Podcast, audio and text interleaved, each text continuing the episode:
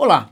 Às vezes nos deparamos com uma oportunidade qualquer, mas ficamos tanto tempo dando voltas que quando finalmente decidimos agir, a oportunidade já não está mais lá. Pouco antes da pandemia, eu decidi fazer uma pequena reforma na minha casa, mas demorei tanto para decidir que perdi a chance. Agora vou ter que esperar sabe sei lá quanto tempo até a poeira baixar. Por outro lado, semana passada, quando decidi comprar uma esteira, investi algum tempo comparando modelos e quando achei um que me satisfez, Fiz o pedido na hora. Não vale a pena procrastinar a decisão em busca de uma possível melhor oferta, porque a diferença não compensaria o custo de não fazer outras coisas mais importantes. Em suma, o ótimo é inimigo do bom. Por isso, quando estiver frente a uma oportunidade, use seus melhores recursos para avaliá-la, mas não adie.